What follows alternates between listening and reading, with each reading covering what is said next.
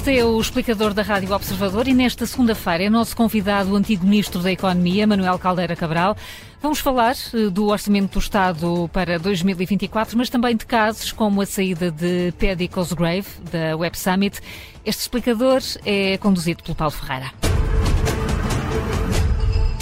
Muito bom dia, bem-vindo então a este explicador, Manuel Caldeira Cabral, eh, gratos pela sua disponibilidade. Eh, foi Ministro da Economia eh, em 2015, conhece bem a dinâmica da Web Summit e os fatores críticos do evento. O que lhe pergunto é se esta saída de Paddy Cosgrave pode pôr em causa a normalidade da edição deste ano.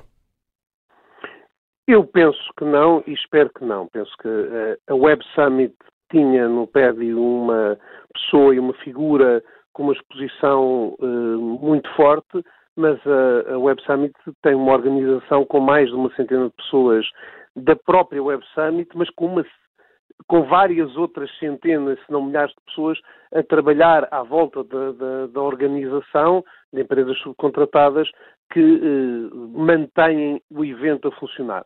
Obviamente que este evento e própria, o próprio facto de ter afetado o Paddy Cosgrave é eh, negativo para a imagem, o facto de grandes empresas terem colocado em causa a participação, mas penso que o evento deverá continuar e vai continuar a ter, a atrair uh, uh, os empreendedores, a atrair as empresas, a ser um evento também muito interessante em termos culturais. Uhum. Penso que os factos que levaram a, a, a esta demissão são de facto muito tristes. É, está a referir-se às declarações do próprio Paddy Cosgrave ou o facto de ter havido uma reação a essas declarações? Eu penso que as declarações do Paddy Cosgrave são declarações que referem o que ele pensava sobre o assunto, numa altura em que Israel não tinha cometido, pelo menos neste novo evento, uh, crimes de guerra, portanto não estava a criticar coisas que tinham acontecido, estava mais a dizer que não se podem justificar, como alguns no debate público o estavam a fazer, não se pode justificar coisas que sejam crimes de guerra uh, e os crimes de guerra são crimes de guerra, sejam cometidos pelos nossos inimigos ou pelos nossos aliados, é por isso mesmo que existe o direito internacional. Penso que o que ele estava a dizer não é assim tão diferente do que disse uh, o, o Presidente dos Estados Unidos, Biden, uh, quando foi a, a, a Israel, disse que Israel tinha o direito de se defender, criticou eh, claramente e, e bem eh, o que foi o atentado do Hamas em Israel, que foi uma, uma, um ataque hediondo, mas salientou a ideia de que Israel tem direito de se defender, mas deve fazê-lo eh, com proporção, etc. E penso que muitos outros líderes internacionais o fizeram. O que eu penso que aqui é absolutamente inaceitável é este cancelamento, é termos um embaixador de um país em Israel, em Portugal, que apela a que empresas não participem uh, num evento porque uma pessoa exerceu uma liberdade de expressão.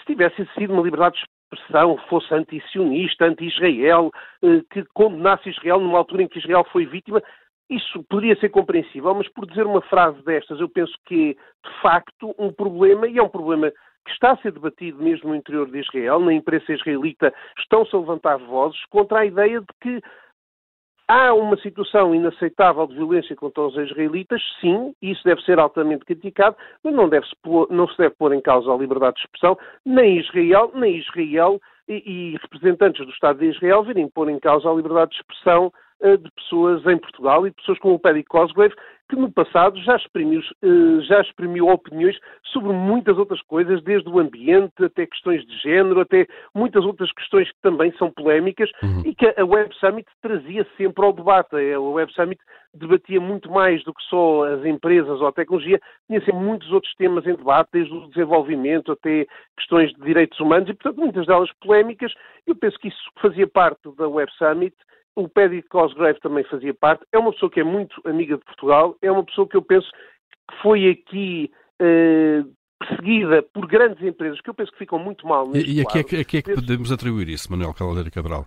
Uh, ao poder de Israel ou à importância de Israel, por exemplo, na cena das startups, de inovação e tecnologia em todo o mundo, que é grande? Eu penso que ao poder de Israel, ao poder que Israel consegue ter sobre empresas como a Google, como a Facebook, como a Meta, como a Amazon, isso de facto mostra que Israel usa essas ferramentas para silenciar uma pessoa, mas eu penso que não é só o poder de Israel, porque o poder de Israel é conhecido e deve ser respeitado. Uma coisa é como é que esse poder está a ser usado. Se o poder de Israel está a ser usado num sentido de silenciar vozes que têm opiniões diferentes, principalmente quando são vozes moderadas, eu penso que uhum. isso de facto é um mau uso do poder de Israel e penso que é também uma instrumentalização destas empresas que nos levanta dúvidas sobre o que é que estas empresas, com o poder de monopólio que têm, com o poder que têm, instrumentalizadas politicamente por um Estado parece-me uma coisa perigosa. E ficam, estas empresas ficam muito mal na fotografia, mas eu penso que o embaixador de Israel a fazer campanha contra um evento em Portugal, e um evento que é importante em Portugal, e contra a participação de empresas neste evento, fica também muito mal e penso que é um caso que é bastante grave. Hum. Sobre o PEDI, eu penso que de facto é muito injusto isto, não me parece que o PEDI seja minimamente uma pessoa uh, anti-israelita ou anti-sionista, pelo contrário, sempre uh, elogiou muito as empresas e o, o, e o ecossistema empreendedor de, de Israel. Penso que é uma pessoa que tem uma profunda admiração por Israel. Agora, também eu tenho muita admiração por Israel e pelo povo israelita. Também eu tenho muita solidariedade com o povo israelita nos crimes que sofreu agora, mas isso não justifica que não tenha algumas críticas também sobre alguns aspectos da evolução política de Israel nos últimos anos, com algum radicalismo e algum eh, radicalismo que foi crescendo lá, e tenho certamente, sou muito crítico se Israel que é uma democracia e, e, que respeito muito como democracia, como democracia passar a ser uma democracia menos tolerante hum. com a diferença de opiniões, quer eh, no próprio Israel, quer fora de Israel. E penso que isso, isto diminui Israel, isto diminui estas empresas que foram atrás de, de, de, de um cancelamento sem sentido nenhum. E, e, penso que espero que não diminua a Web Summit, hum. porque a Web Summit deve continuar como, como um evento importante. Mas, mas perante tudo isto, Manuel eh, Caldeira Cabral, estamos a falar de um evento que tem, eh, eh, tem um subsídio, se quisermos, de fundos públicos de cerca de 11 milhões de euros por ano. Perante tudo isto, perante aquilo que o Manuel Caldeira Cabral classifica como um abuso de poder não só de Israel como dessas empresas, o que é que deve o Estado português fazer? E estamos aqui a falar a dois níveis, o Governo e a Câmara de Lisboa, um, deve ter uma atitude passiva, deixar ver como é que corre, deve ter exigências perante algum tipo de práticas e de comportamentos do próprio evento? Eu penso que o Estado português uh, deve ter uma atitude moderada sobre isto, mas deve chamar a atenção ao embaixador de Israel, eventualmente discretamente, que não é este uh, o papel, nem é esta a relação que ele quer ter com Portugal. Portugal é um país que tem sido, de facto, um país amigo de Israel. Portugal é um país que, nos últimos anos, com a nacionalidade que concedeu a cidadãos israelitas, de facto, teve aqui um papel e mostrou uma abertura muito grande uh, uh, a Israel. É um país amigo e num país amigo não se atua uh, desta maneira, fazendo este. Porque eu penso que não é só uma questão de abuso que há aqui nas empresas, eventualmente algum abuso da sua posição dominante. É uma questão de mau uso. Israel deve usar a relação que tem com o país, a relação que tem com estas empresas, exatamente para, para salientar as injustiças que também sofre, para salientar os massacres inaceitáveis, para trabalhar e para trabalhar com o seu desenvolvimento. Hum. Não deve usar, e isso é que é o mau uso, a ideia de silenciar pessoas ou de que não pode haver pensamento crítico e diferente, e neste caso, de uma forma até bastante moderada, que como eu penso que disse desde o início, acho que o PEDI o que disse sobre Israel não foi nem anti-israelita, nem foi muito diferente do que disseram alguns dos aliados isso, isso claro. de Israel. Ele é. salientou, aliás, que uh, elogiou nessa frase a posição do, do governo da Irlanda, que não está contra uh, Israel, e salientou também até depois a posição dos Estados Unidos, portanto, que é uma posição de um aliado, é o aliado mais importante de Israel, e, e o próprio aliado mais importante de Israel tem, tem alertado e tem, tem apelado a alguma moderação, exatamente para que as coisas não escalem, uh, mas que possam Israel defender-se, mas sem haver uma escalada do conflito que depois envolva uh, outros, uh, outros, outros países, atores na zona. Isso ficou claro. Uh, mas, mas deixe-me perguntar-lhe em relação àquilo que é a gestão das coisas públicas em Portugal e do dinheiro público. Hum. Este contrato do Estado com a Web Summit, que aliás herdou Manuel Caldeira Cabral quando chegou ao Ministério da Economia, estava feito pelo governo anterior. há cláusulas que permitam a avaliação do retorno de alguma maneira ou que possam ao governo português, ao Estado português, se quiser, tirar o apoio se eventualmente a Web Summit, por alguma razão, não se realizar ou não tiver o impacto ou atrair o número de pessoas que eventualmente possa estar definido? Eu penso que não é isso que está em causa. As pessoas que estão inscritas uh, vão uh, aparecer na Web Summit. Poderá haver algumas pessoas que não venham, mas poderá até à última hora também haver outras pessoas que venham. Eu penso que não. não, mas, não é mas os gigantes tecnológicos que, o contrato que assinaram. Já foi assinado pelo governo em que eu estava. O contrato uh, que dos, foi assinado em, em 2016 foi um trabalho conjunto com o anterior governo. Eu, muito elogio também o Paulo Portas, mas o, o, o próprio, agora Primeiro-Ministro António Costa e a Câmara de Lisboa esteve muito envolvida também em trazer o Web Summit para Portugal, mas o contrato foi já assinado pelo, pelo Governo em 2016, que foi o ano em que começou a Web Summit, e foi, e foi depois também renovado por 10 anos. Eh, estava eu ainda no Governo em 2018 e foi, foi de facto um trabalho importante. A Web Summit tem tido um impacto muito grande, ao contrário, às vezes, de outros eventos que trazem mais eh, pessoas visitantes de um, uh, de um, certo tipo, como por exemplo os jogos de futebol, que tra trazem muitos adeptos de futebol, mas às vezes, em alguns casos, acabam por dissuadir as famílias e, portanto, tem um impacto no turismo positivo, mas que às vezes tem que ser moderado. Este evento, como acontece em novembro, que era uma época um pouco mais baixa, uh, traz e é bastante visível o, a, a, taxa de ocupação dos hotéis aumentar, os preços aumentarem, portanto, muitos dos, dos, dos, impactos positivos só em termos turísticos são muito fáceis de medir e excedem muito o que é atribuído à Web Summit. Mas tem tido também outros impactos muito para além desses no ecossistema, na vinda de grandes empresas para Portugal que criaram emprego e emprego qualificado e também no próprio desenvolvimento das empresas portuguesas com uh, o que conseguiu fazer de trazer investidores para Portugal e de pôr os investidores internacionais do mundo inteiro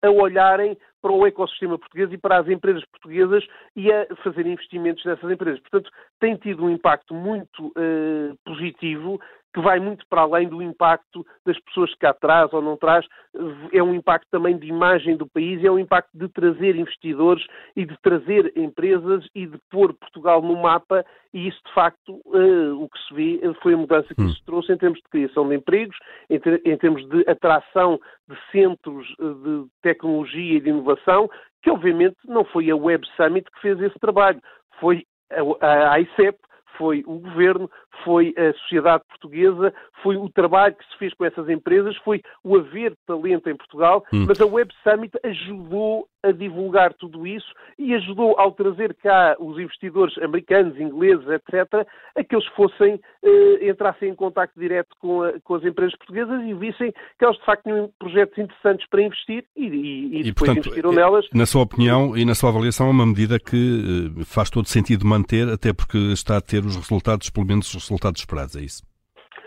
Eu acho que a vinda da Web Summit para Portugal teve resultados muito positivos uh, e uh, se mantém com resultados muito positivos. Como disse, resultados positivos não só uh, imediatos e de curto prazo e visíveis no número de visitantes, nos gastos que esses visitantes fazem, e, e esses, só esses, em termos do impacto fiscal que têm, mais que compensam o apoio dado ao evento, mas para além disso teve impactos muito para além desses impactos de médio e de longo prazo, que se refletem claramente no ecossistema. O ecossistema de empresas portuguesas tecnológicas cresceu brutalmente nos últimos anos. O mais notório é sempre os sete unicórnios, e o facto de termos mais unicórnios, por exemplo, do que Espanha ou Itália, eh, revela que, de facto, o ecossistema cresceu cá de uma forma muito mais forte do que cresceu noutros países europeus. Mas, para além dos unicórnios, estamos a falar de 60 ou 70 mil empregos criados por empresas tecnológicas portuguesas, algumas unicórnios, outras não unicórnios em Portugal, e estaremos a falar de outros 60 ou 70 mil empregos criados por esses centros de tecnologia e inovação que empresas como a Google, a Amazon, mas várias outras, a Fujitsu, etc., transferiram para Portugal, tanto para Lisboa, como para o Porto, como, por exemplo, para Braga, para Coimbra, etc., que eh, criaram emprego e emprego particularmente qualificado hum. e particularmente jovem. Portanto, eh, a Web Summit não pode ser isolada da política que fizemos para as startups, não pode ser isolada do trabalho que a ICEP fez, dos incentivos que o governo português também atribui e de toda a imagem que o país eh, conseguiu mudar nos últimos anos com o talento que tem, com os trabalhadores qualificados que são valorizados internacionalmente. Tudo isto está em conjunto, mas a Web Summit no meio desta estratégia, os incentivos uh, são importantes, o, o, trabalho feito pela ICEP é importante, mas a Web Summit serviu aqui como uh, a publicidade. como seja, Montra, uma parte, eh, como Montra disse, claro. Exatamente. Deixa-me tornou isso mais explícito e mais visível.